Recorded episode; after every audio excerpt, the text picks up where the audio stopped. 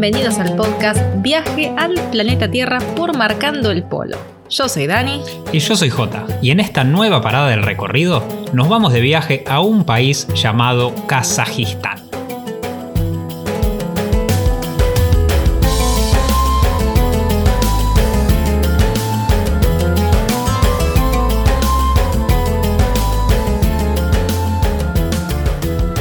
Orgulloso de ser descendiente de nómadas que sabían que la vida es un viaje, que la vida no significa quedarse en un solo lugar, que la vida no es solo cuestión de dinero.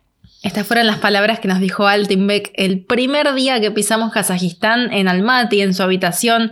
Altinbek fue el chico que nos alojó por medio de Couchsurfing.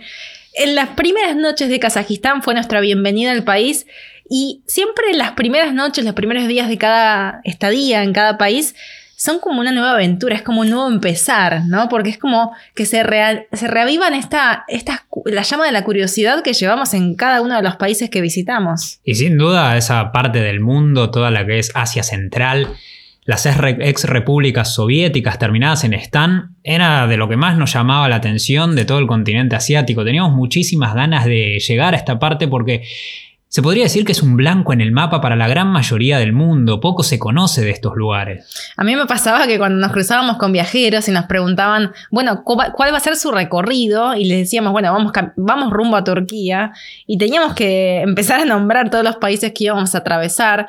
Cuando llegaba la parte de los están, era bueno, y los países, los están o Asia Central, pero yo no podía describir uno por uno ni, ni qué había en cada lugar porque no lo sabíamos realmente cuál era la diferencia entre cada uno de los están, entre Kazajistán, Kirguistán, Uzbekistán, Tayikistán. Trabalenguas. Ni mucho menos eh, el orden geográfico. ¿A cuál vamos primero? Era Kirguistán, era Uzbekistán, era Kazajistán. Pero una vez que uno arma el recorrido y sobre todo que viaja a dedo, que ya después vamos a hablar de esto, eh, cómo, es que uno llega a diferenciar cada uno de los países, no se lo olvida más, es la mejor clase de geografía. Pero lo que nos pasó en la casa de Altinbeck cuando nos leyó este, este poema, este escrito que había hecho, fue que nos sentimos plenamente identificados con esto, ¿no? Con esto de los kazajos, con esto de los nómadas, porque nos sentíamos nómadas nosotros mismos. El nomadismo para Kazajistán es el, estilo de vida, lo tienen en la sangre, aunque obviamente con el tiempo se fue perdiendo, pero hablar de Kazajistán sin duda es hablar de las tribus nómadas, no se puede relacionar de otra manera al país, esa es su historia, esa es su, identidad, el, nomadismo, las tribus que de sangre, de sangre turca, que son descendientes de los mongoles y que fueron eh, caminando por toda esa estepa, a galope por esa, por esa amplia estepa que es toda la zona de Mongolia, de Kazajistán, del sur de Rusia. Y eh, de ahí viene el nombre Kazajistán. Esa es la etimología del nombre de Kazajistán, viene de eso, de esa, de esa identidad que tienen ellos. De hecho, si vamos a la etimología de la palabra, la parte Kaz significa deambular y Kazaj significa el que deambula, o sea, el nómada, así por eso nos sentíamos tan identificados con ellos. Y si vamos a Stan, ¿no? Todo esto de los países terminados en Stan, Kazajistán, Uzbekistán, Tayikistán, Stan significa tierra de. ¿Sí? Que viene del persa en realidad, pero no la queremos complicar tanto, no la queremos complicar, quedémonos con que es tierra de. Entonces, Kazajistán es tierra de kazajos y en este caso es tierra de los nómadas. De los nómadas, excelente. Ahí queda mucho más claro por qué todos estos países de la zona se llaman así, que empezamos a pensar, bueno, ¿para qué la, complican tanto? ¿Por qué Uzbekistán, Kirguistán, Tayikistán? Pero si pensamos que es tierra de kazajos, tierra de tayikos, tierra de uzbecos, ahí se hace mucho más fácil. Ahora, ¿por qué la profe de geografía no nos explicó esto? A mí no me explicaron nada de Kazajistán. Nada, nada, nada de los están. Hasta que no viajamos, pero por eso siempre decimos que viajar es, es, la mejor manera de aprender, pues no te lo olvidas más, no solo los nombres, sino las caras, las etnias, eh, las ciudades, las capitales de cada uno de estos países. Es, lo que sufrió cada comunidad también, ¿no? Lo que tuvieron que atravesar para llegar al día de hoy. Y justamente hablando de todo este proceso que tuvieron que atravesar, es como llegamos a que Kazajistán es una de las 15 repúblicas soviéticas que se formaron como países independientes cuando cayó la Unión Soviética, allá por el 91. De hecho, fue la última república en independizarse. Imagínate, se independiza en el 91 Kazajistán y 10 días después definitivamente se termina lo que era la Unión Soviética y se forman como de, manera independiente estas 15, estos 15 países que antes eran repúblicas soviéticas.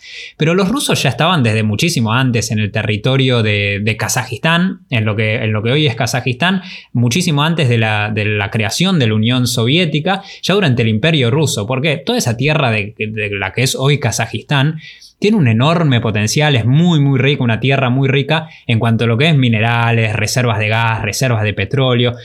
Y Rusia lo que quería tenía ahí en esa época, eh, antes de la Unión Soviética, siglo XIX, tenía una, una, disputa con el imperio británico para ver quién tenía más tierras. Entonces se iban expandiendo, Rusia iba tomando muchos más territorios y empieza a mirar todo lo que es Asia Central. Estaba ahí cerca de Asia Central, de frontera, eh, las fronteras rusas se iban expandiendo y lo primero que toman es todo lo que hoy conocemos como Kazajistán.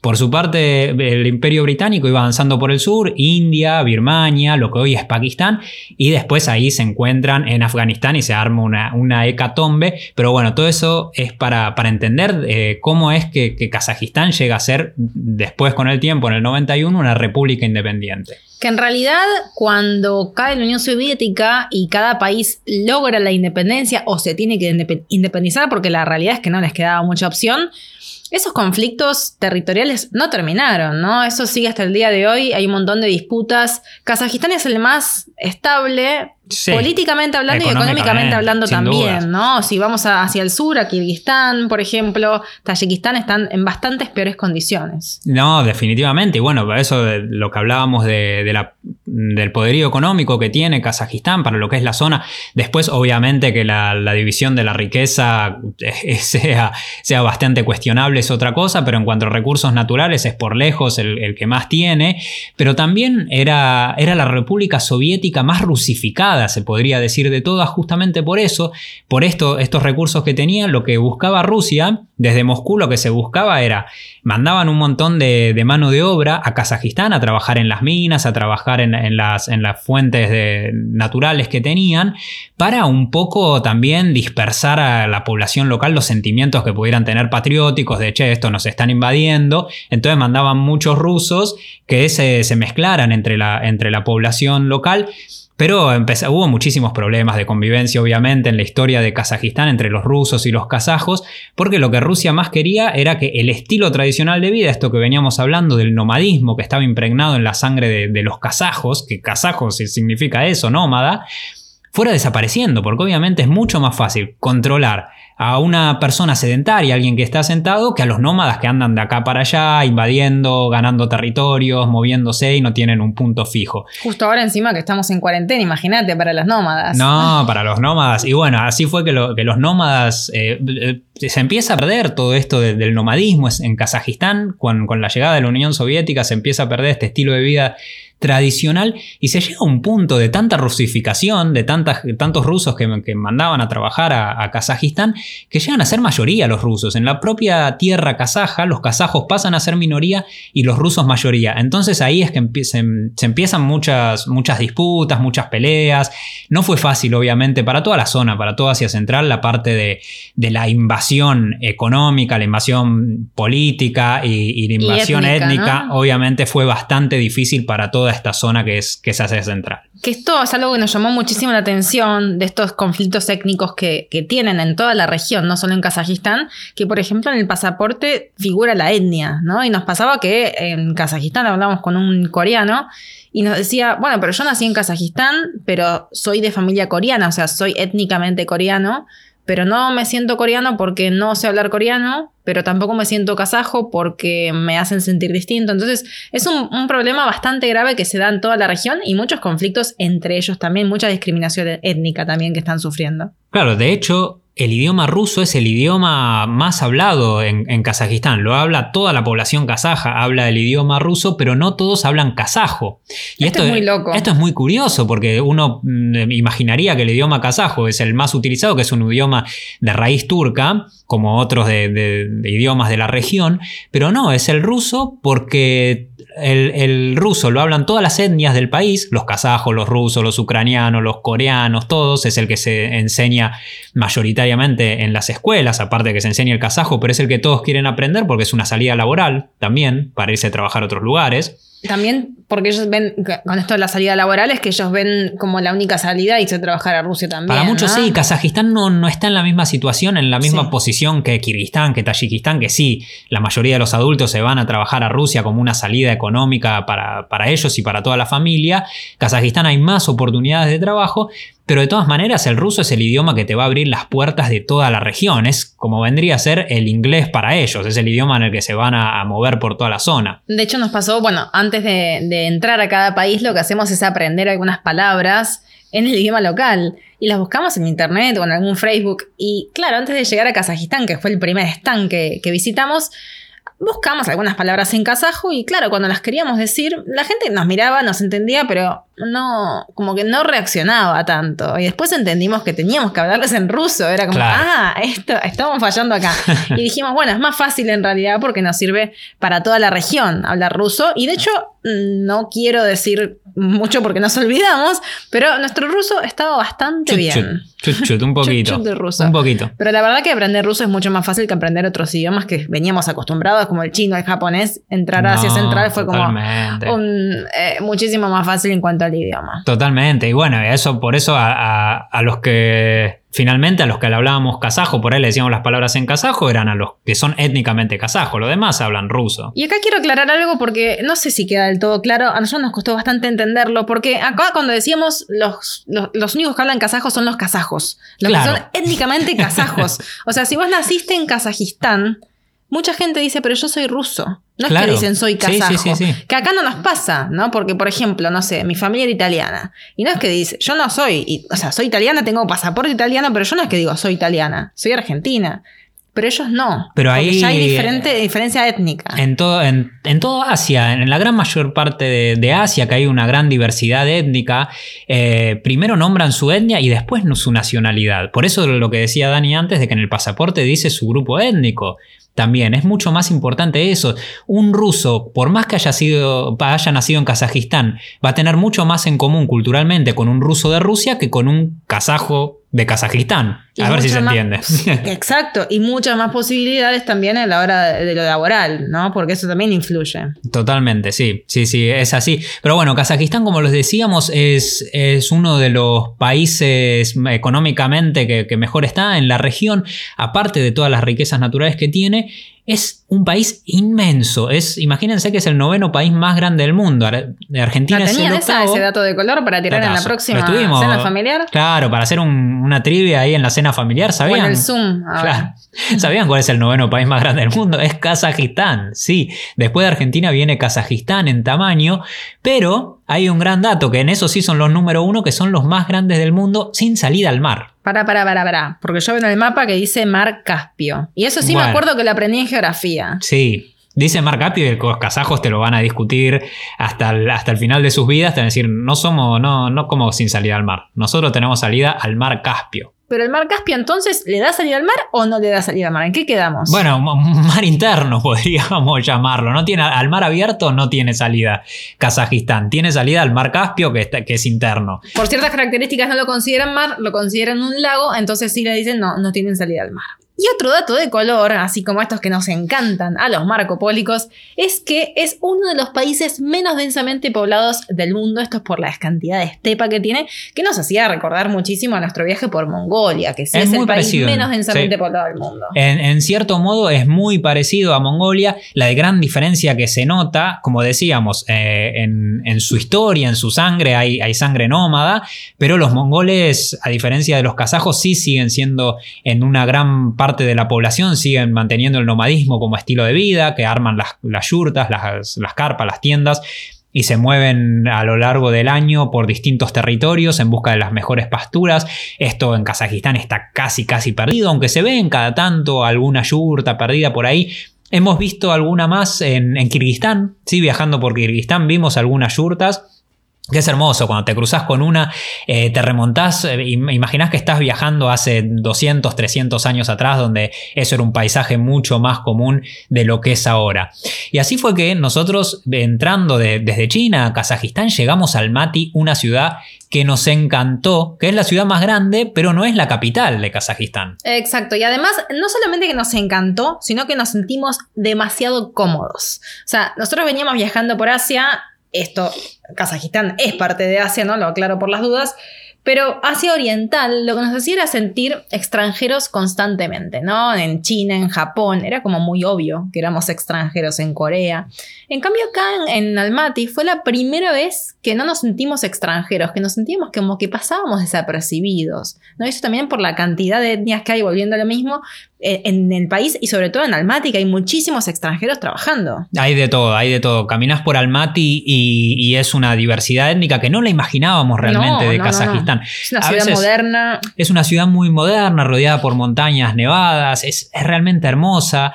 Eh, obviamente todos tenemos nuestros prejuicios. Uno nos, antes de conocer los lugares, puede imaginarse algunas cosas. Después esos, cuando está viajando, esos prejuicios se terminan derrumbando. Y eso es lo que nos pasó con Almaty. La verdad que la ciudad nos encantó, nos hubiese gustado quedarnos más tiempo. Tuvimos que seguir viaje también por cuestiones de, visado. Como argentinos tenemos 30 días sin necesidad de visa y había que seguir viaje para Kirguistán, pero nos quedamos un, un tiempito en Almaty y nos encantó. Pero como decía, no es la capital, si bien es la, ciudad más grande de, Kazajistán, no es la capital, aunque así se siente, obviamente, pues es la ciudad más importante. Y hasta el 97 fue la capital cuando la cambiaron a Astana o Astana. La complican demasiado, porque una vez que la gente se empieza a, familiarizar. con Kazajistán, bueno, capital Almaty. No. En el 97 cambiaron la capital a Astana. Que ahora sigue siendo geográficamente la misma, no es que la movieron, pero cambió de nombre el año pasado.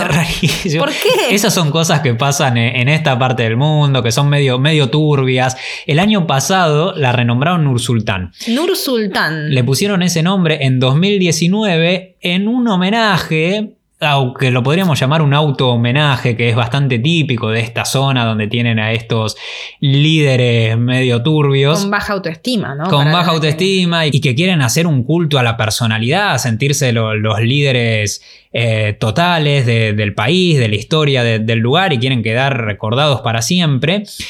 ¿Qué pasa? Nur Sultán era el presidente de, Tayikistán, de, Kazajistán. ya me los estoy mezclando yo con Tayikistán, con Kirguistán. De Kazajistán. Nursultán Nazarbayev fue el presidente de Kazajistán desde que se independiza Kazajistán en el año 91 hasta el 2019. Rari eso, ¿eh? Sí, que termina dejando el cargo en el 2019, eh, no porque haya perdido unas elecciones, sino porque dijo, bueno, ya hasta acá llegué, ya tengo uno de los mandatos más largos de la historia de la historia mundial. Y ya está, ya es tiempo de decir, bueno, voy a dar un paso al costado, le voy a dejar a otras generaciones el cargo de presidente, pero obviamente sigue siendo el que mueve los hilos. Y no le bastó solamente con, con irse así, de decir, bueno, me voy a lo grande habiendo tenido este, este mandato eterno desde el 91 hasta el 2019, sino que dijo, che, ¿y si a la capital le ponemos mi nombre? ¿No estaría bueno? Y así fue. lo, lo grave de estos países, ¿no? Es como que hay tanto vacío de poder que de repente permiten, permiten, porque se las permiten ellos, ¿no? Estas cosas. Y son impuestas estas cosas. Piensen que este tipo, Nursultán Nazarbayev. Este eh, tipo, que falta de respeto. Bueno, el, el Mr. Nursultán Nazarbayev, como otros líderes de la región, no es el único, el líder de Turmenistán lo mismo, el de Tayikistán, el gran Rahmon, como lo llaman ellos, eh, tiene la, misma cuestión. Eh, todos sus mandatos son, son realmente muy oscuros. Fue acusado, obviamente internacionalmente, tiene un montón de acusaciones de violación de los derechos humanos, ni hablar de la censura de la libertad de prensa, en la oposición no existe para nada. Y lo que me acuerdo me llamaba mucho la atención, cuando nosotros estuvimos en 2015 hubo elecciones en Kazajistán. Y le preguntamos al chico que nos estaba alojando, a Altinbek, si, era obligatorio ir a votar y, si, y como no lo era, le pregunté, pero a ustedes les interesa votar, ustedes van a votar. Y nos dijo algo realmente muy honesto. La verdad que la gente, la mayoría de la gente, ni se gasta en ir a votar porque no tiene ningún sentido. Ya sabemos quién va a ganar, que era Nursultán Nazarbayev. Eh, el, oficialismo va, a ganar. Los otros partidos políticos también son ah, de simpatía al oficialismo, porque si no, no podrían existir. La, la, contra que puede haber a los partidos están completamente vetadas, no existen.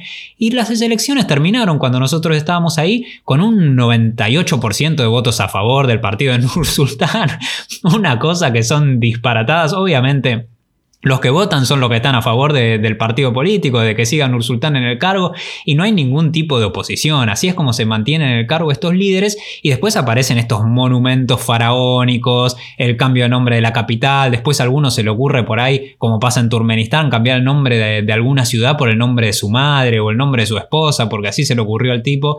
Y, bueno, y, y esto es lo que pasa en esta parte del mundo. Y estas son las cosas también que nos llaman la atención y nos hacen querer ir, ¿no? Querer ir a ver qué hay y cómo es que se vive en esta parte del mundo. Y hablando de este, de este culto, ¿no? La persona, mucha gente nos preguntaba qué religión, ¿no? Seguían en Asia Central antes de viajar, porque claro, en China, en Japón, en, bueno, en Irán, en Medio Oriente, lo tienen un poco más claro, pero en esta zona como que hay un, blanco, ¿no? Es decir, bueno, un blanco en todos los sentidos, ¿no? Y acá hay que recordar que durante la Unión Soviética la religión estaba suprimida, ¿sí? De hecho, hay mucha gente que, se, profesaba el Islam, que hacía rezos clandestinos, que iba a la mezquita, pero de una forma bastante escondida, ¿no? Y sabía que eso le podía costar caro. Entonces, cuando se logra la independencia, lo que se busca es volver a las tradiciones kazajas perdidas y una de ellas es el Islam, ¿no? O era el Islam. Lo que pasa es que, claro, muchos dicen soy musulmán, no solamente en Kazajistán, en todos los están, pero se lo toman de una forma muchísimo más light que en otros países musulmanes. De hecho, bueno, quieren el Islam, pero no quieren que se islamice el país por miedo al extremismo, como ven en países de la, de la región. Es mucho más, más suave el, Islam o cómo entienden ellos a la religión, cómo la practican. Obviamente por tantos años de, supresión que hubo durante la, Unión Soviética hasta el año 91, después de a poco se va volviendo. Pero como decía Dani, todo lo que son líderes religiosos están, están bastante controlados. Siempre se dice que hay espías del gobierno. Más que nada fue eh, durante los primeros años de independencia de Kazajistán, muchos espías del gobierno dentro de las mezquitas, en los rezos, especialmente los viernes, que el viernes es el día más importante de la semana para los musulmanes, cuando ellos intentan hacer rezos comunales. Sería como el domingo para el catolicismo. Exacto, como la misa del domingo, que, decir, que, los, católicos, los cristianos dicen, bueno, es más importante que otros días, entonces vamos a la misa, estamos con otra gente, nos relacionamos. Y es un momento de relacionarse en la mezquita. Los viernes, si hay un día, si ustedes van a viajar por algún país musulmán, intenten ir a una mezquita un viernes, porque son una fiesta, hay muchísima gente, se celebra, la gente se queda charlando, comiendo algo por ahí, por ahí, por los alrededores. Y, es, esto en Kazajistán no estaba prohibido, obviamente, pero estaba mal visto, estaba un poco controlado para mantener esto que comentábamos de que el país no se islamizara demasiado. Exacto. Y también lo que se busca, ¿no? Aparte de esto de, de, volver a las raíces, a las tradiciones kazajas perdidas, también se busca crear una identidad nacional, ¿no? este nacionalismo que es tan discutido, ¿no? Este, la famosa frase de, que los nacionalismos se curan viajando. Y nosotros lo veíamos en Altinbeck, ¿no? Que lo primero que nos hizo fue leer, mostrarnos su bandera, leernos esas frases de, de este nacionalismo extremo, ¿no? De los nómadas de esta tierra y hay que defender la tierra. Y eso lo vimos en realidad en todos los países nuevos, que es muy raro decir países nuevos, que ya lo hablamos en otros podcasts. Que son más, más chicos que nosotros. Nosotros somos chicos, ¿eh? así que son demasiado chicos. Así que, bueno, ahí con Kazajistán, ahí, ahí. Yo un par de añitos nada más. Yo soy de 89, Kazajistán es del, 91, así que igual sigue siendo más chico. Pero, ¿qué pasa? Claro, en los países nuevos, nos pasó en Kosovo, que estuvimos de hecho para el Día de la Independencia. 11 añitos tiene Kosovo. 11 años, un bebé. Eh, lo que pasa es que, claro, tienen que crear esta conciencia, mm. decir, bueno, somos un país. Ahora hay Ahora somos un país. Claro, es como muy eh, nuevo. Que la gente se, se, aprenda un himno, que se identifiquen con la bandera. Son cosas que no, que no se crean de un día para el otro. Volver a la música tradicional, que las que escuchamos al principio del podcast, que son músicas que, si bien obviamente se le van agregando componentes nuevos para que pegue un poco más en, la juventud, porque si no, no, la quiere escuchar nadie, pero, pero manteniendo las raíces, manteniendo los instrumentos tradicionales, podemos hablar un poquito más de la música.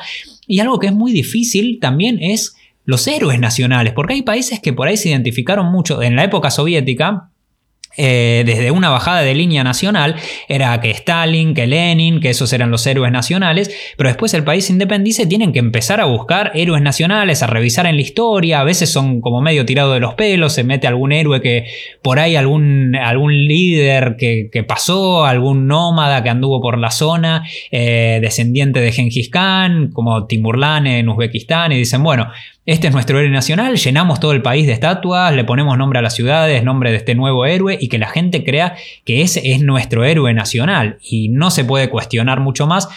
O el culto a la personalidad de estos líderes, como poner el nombre de la capital al presidente, expresidente ahora. Y ahora que ya tenemos una base histórica, geográfica, política de Kazajistán, vamos a ver cómo es viajar por la tierra de los nómadas.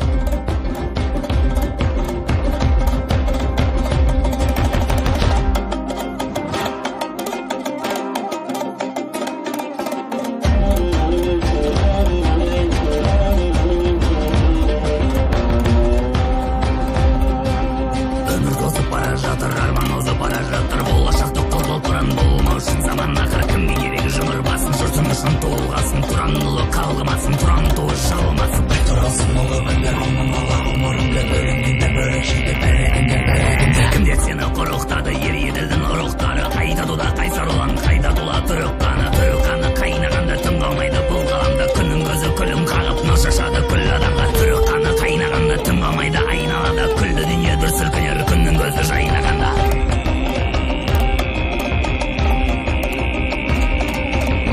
Estamos para entrar al galope a Kazajistán. Más o menos fue como entramos nosotros, no al galope de un caballo, pero sí de un camión medio destartalado. Lo mejor de viajar en camión, además de que ves todo desde lo alto, ¿no?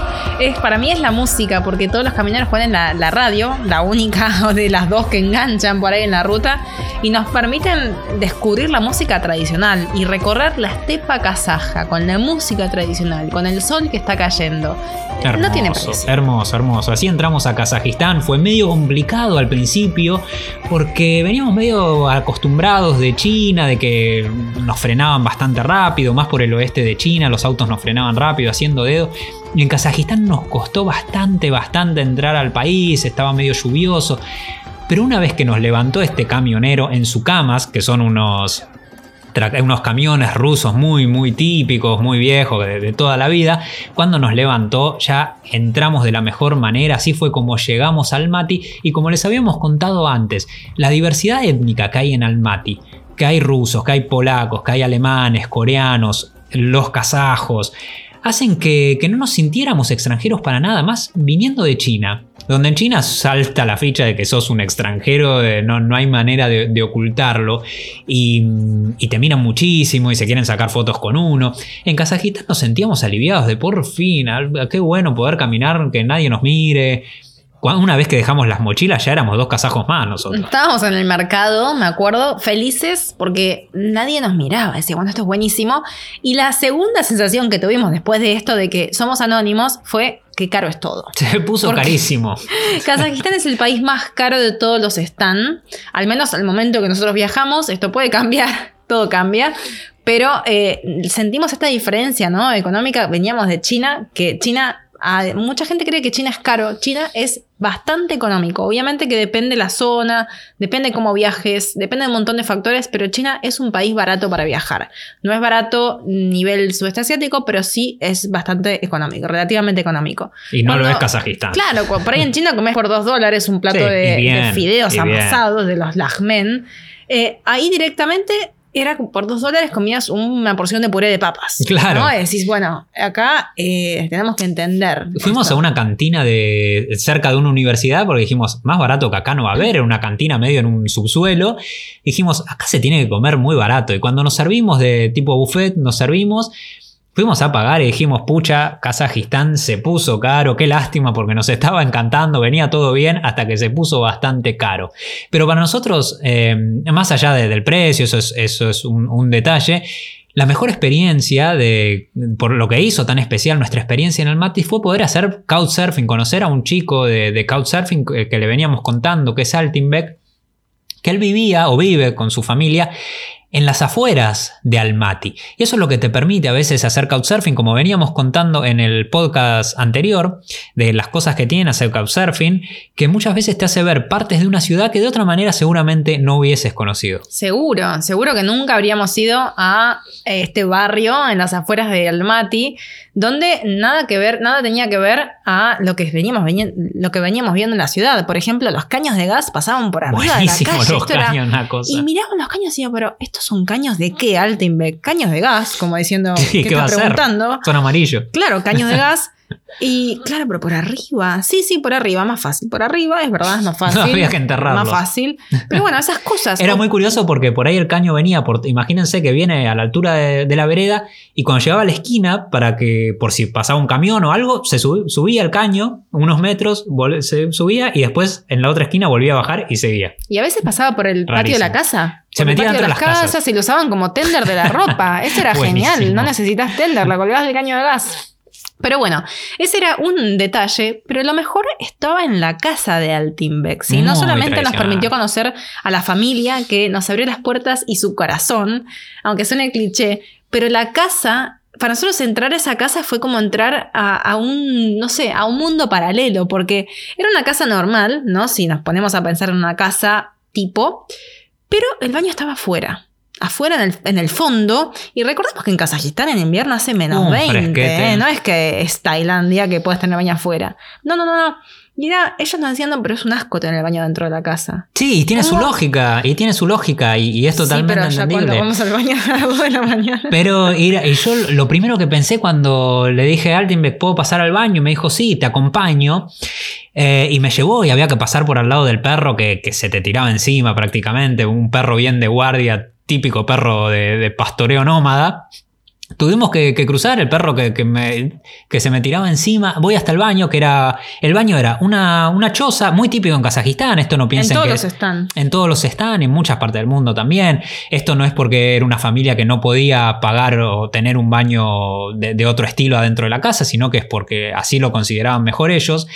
El baño era como una choza con unas maderas en el piso, que las maderas tenían un agujero, el, piso del baño de madera tenía un agujero y el agujero daba un pozo. Un pozo muy muy profundo que a medida se iba descomponiendo, descomponiendo y cuando se llenaba tapaban, o no sé, a la altura de la mitad, ponele, tapaban el pozo y corrían el baño del lugar. Era un baño móvil.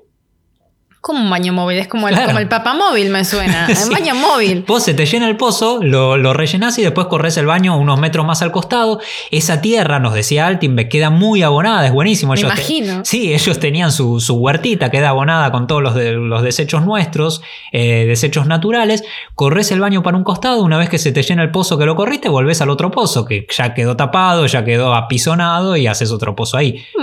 Práctico y yo creo que los nómadas en general, y acá nos incluyo, ¿no? Cuando estamos en modo viaje, ahora estamos en modo cuarentena, cuando estamos en modo viaje es como que uno es más resolutivo, ¿no? Decir, bueno, pero a veces, y nos pasa cuando nos llegan mensajes por ahí con, con consultas y decís, pero ¿por qué, por qué te, y le, respondemos, ¿por qué te haces tanto problema por tantas cosas? O sea, eh, las cosas fluyen, obviamente que hay que estar preparados, pero tampoco al extremo. Y claro, es porque cuando uno está en viaje, uno necesita resolver los problemas porque si no, no puede seguir. Y acá, con los casajos y su estilo de vida nómada, es como que, claro, es como que dice, ¿por qué te vas a complicar con una cloaca? Directamente haces un pozo y ya está. O sea, ¿cuál es el problema? El nomadismo busca la simpleza en, en su estilo de vida. Imagínense que el nómada eh, original se tiene que mover de un lugar al otro, entonces no puede andar cargando con grandes cosas, con lujos, no necesita nada de eso, necesita lo mínimo indispensable para sobrevivir.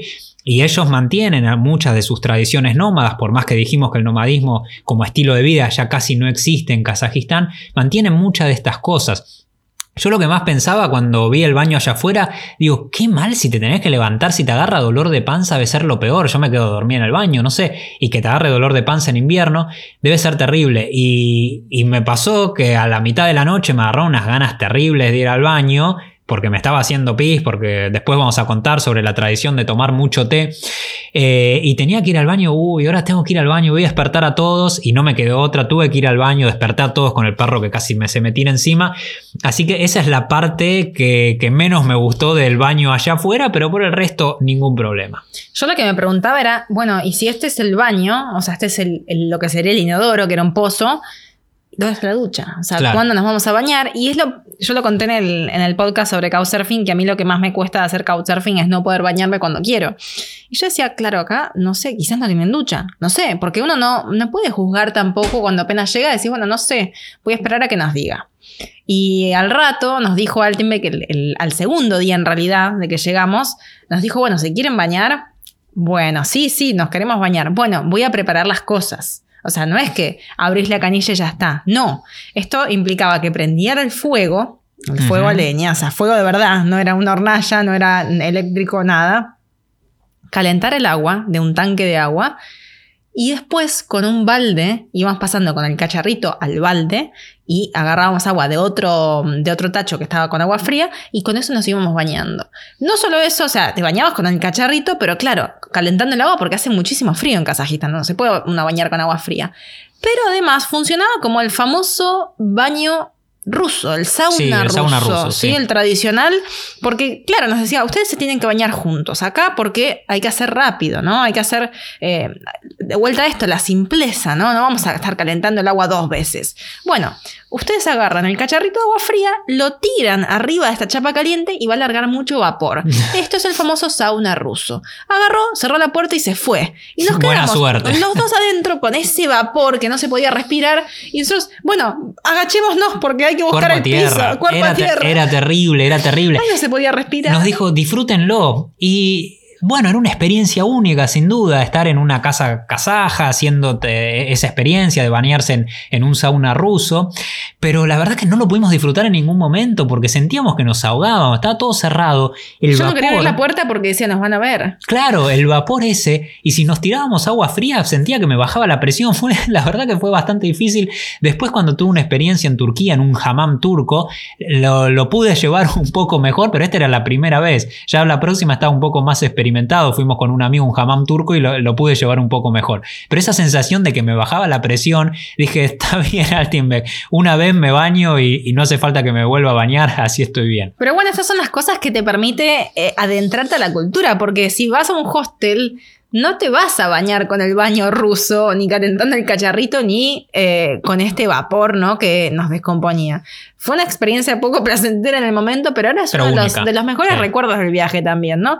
Pero todo esto, esto de que estamos contando de Almaty, de, de nuestros primeros días, el primer mes en realidad por Kazajistán, fue en el este. Recuerden que veníamos desde China, veníamos desde el este, nuestro viaje era de este a oeste, de Filipinas a Turquía, así que siempre íbamos en dirección oeste.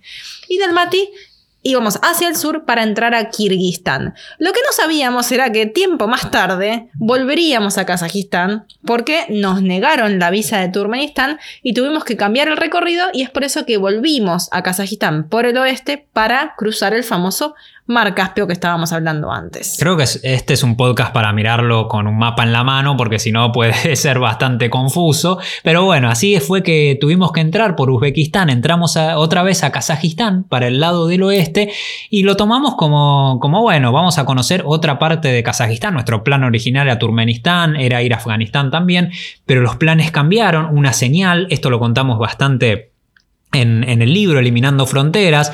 Los que ya lo leyeron conocen de esta historia, los que no, léanlo porque es un muy buen libro. Eh, así que Muy tuvimos cultural. muy cultural, van a aprender mucho.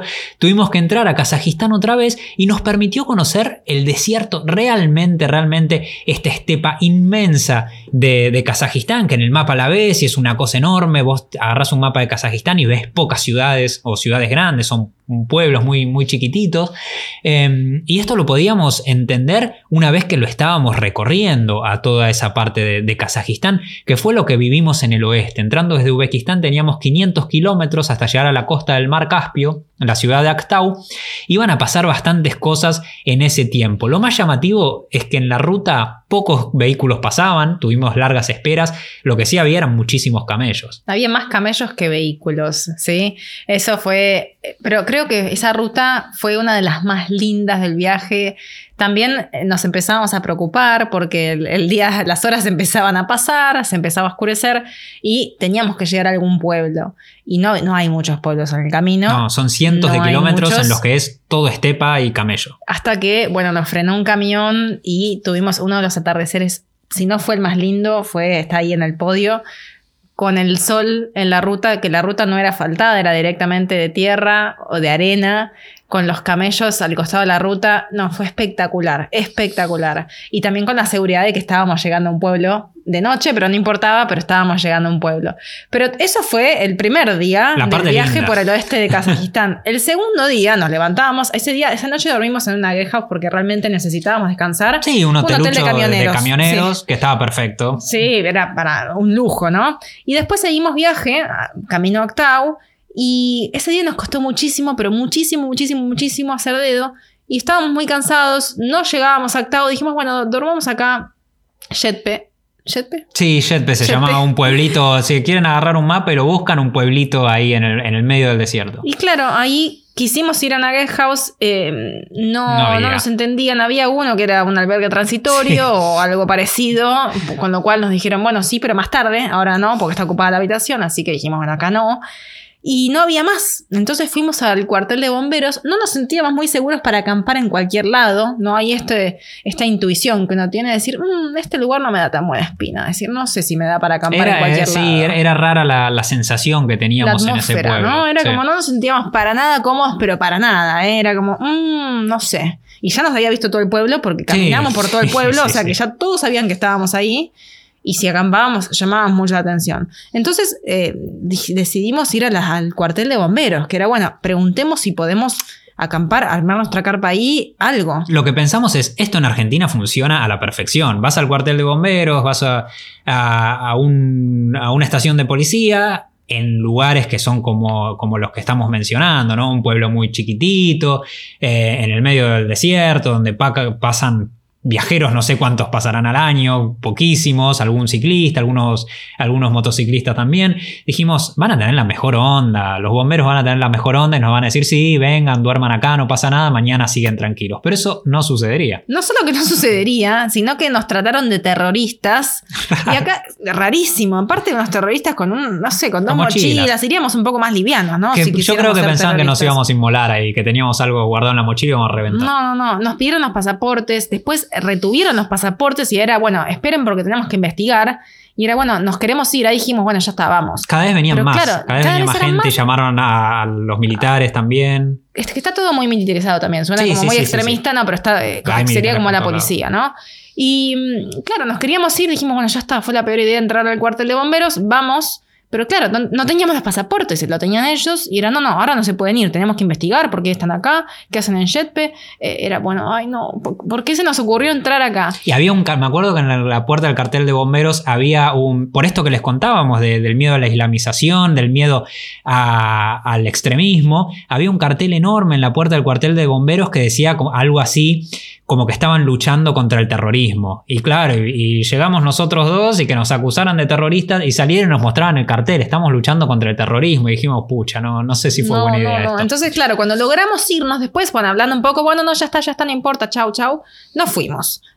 Conseguimos los pasaportes, nos fuimos y dijimos, bueno, ¿ahora qué hacemos? O sea, logramos salir de ahí, pero no hay otra opción, ya recorrimos todo el pueblo. Dijimos, bueno, ya está, compremos cualquier cosa para comer, dos botellas de agua y vamos a acampar en las afueras del pueblo. Con la Salgamos. sensación de que nos iban a estar Claro, siguiendo. dijimos, estos iban nos van a mirando. seguir, porque ahora dónde vamos, el hotel está bastante ocupado, era dónde vamos. Entonces dijimos, bueno, ya está, Eh, empecemos a caminar en dirección a la salida del pueblo, tenemos algo de comida, tenemos agua, dormimos en nuestra carpa y mañana temprano salimos hacia Actau y nos olvidamos de Jetpay y ya está.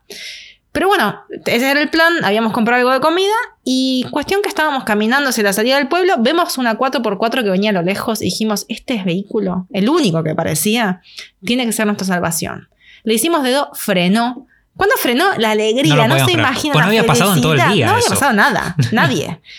En medio del desierto, no pasaba No, y los nadie. que pasaban no nos habían No. dado ni bola en todo Bueno, el día. 4x4 con doble cabina, o sea, con un montón de espacio, que ya teníamos ahí, el primer, eh, el primer factor, ¿no? Que tiene que tener espacio. Después el chico era un chico de nuestra edad que hablaba inglés perfecto. No lo y era creer. como, habla inglés. Le podemos explicar que no somos terroristas, por qué estamos acá. Y encima era, bueno, que nos lleve a donde sea, pero que nos saque de acá. Lo más lejos posible, pero que nos saque de acá. Y dice, voy a Actau. No, ¿Ustedes no dónde van? creer. Y era como, no, es el ángel de la guarda. Y es que el Y universo siempre, ruta, sí. siempre, siempre provee. En los peores momentos, eh, siempre hay alguien, como nos pasó en Indonesia cuando también nos trataron de terroristas, siempre aparece alguien de la nada que decís, pero ¿de dónde salió? que viene y nos saca de esa situación incómoda o peligrosa o lo que sea y nos lleva hasta otro destino.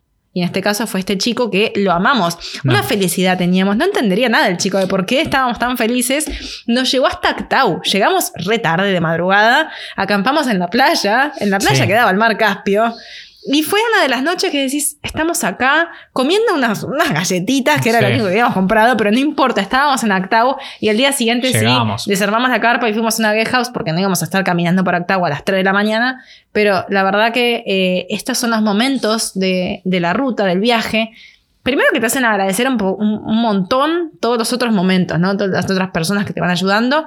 Y también te hacen poner en, en perspectiva cómo pueden sentirse esta discriminación, ¿no? Ahí, por esta falta de comunicación, que creían que éramos terroristas, les pasa a muchísimas etnias, ¿no? Que los tildan de terroristas, o, no, o si no, les con otros prejuicios, otros estereotipos, pero que también existen. Así fue que llegamos a Actau y nos terminamos quedando más tiempo del que hubiésemos querido en esa ciudad, porque estábamos esperando el ferry desde que cruzara el mar Caspio hasta Bakú, la capital de Azerbaiyán. Teníamos que esperar que el ferry se llenara, que hubiese espacio y la visa de Azerbaiyán también. Nos quedamos varios días, no sé si fue como 10 días en un lugar que no teníamos tantas ganas de estar, que no nos sentíamos muy cómodos tampoco y nos lo dijeron después muchos kazajos que conocimos que la gente del oeste, más de esa zona, es, bastante más, más, parca, un poco más seca, más fría que la gente del, este de, de, Kazajistán, que la gente del interior, sin ninguna duda. Pero bueno, fue otra experiencia que tuvimos viajando por Kazajistán. Y algo que había quedado pendiente, que le dije que cuando cuando estábamos a la noche en la casa de Altinbeck, a mí me agarraron muchas, muchas ganas de hacer pis, es por la cantidad de té que te dan siendo invitado. En Asia en general, ¿no? El té es un ritual más que una bebida. Bueno, acá también, ¿no? Con el tema del mate es un ritual. Y ahí también, toman té en todo momento, antes de la cena, después de la cena, para charlar y servirle poco al invitado. Es una muestra de hospitalidad y respeto. ¿Sabías servirle poco, no servirle mucho. Es así, es el, el ritual del té. Porque acá, claro, vos, alguien viene a casa y ponerle que tomemos té, que nunca pasa que tomamos té, pero ¿qué le servís? La taza llena. Obvio. Claro, porque si servís, servís poco decís, pero qué rata. ¿Qué le pasa? O sea, claro, ¿qué te pasa? No, ¿sabes que esto en Kazajistán es al revés? Al revés. Es al revés. Si le servís mucho, quiere decir que querés que se termine y se vaya. se vaya, claro. Y que se le enfríe y que se vaya.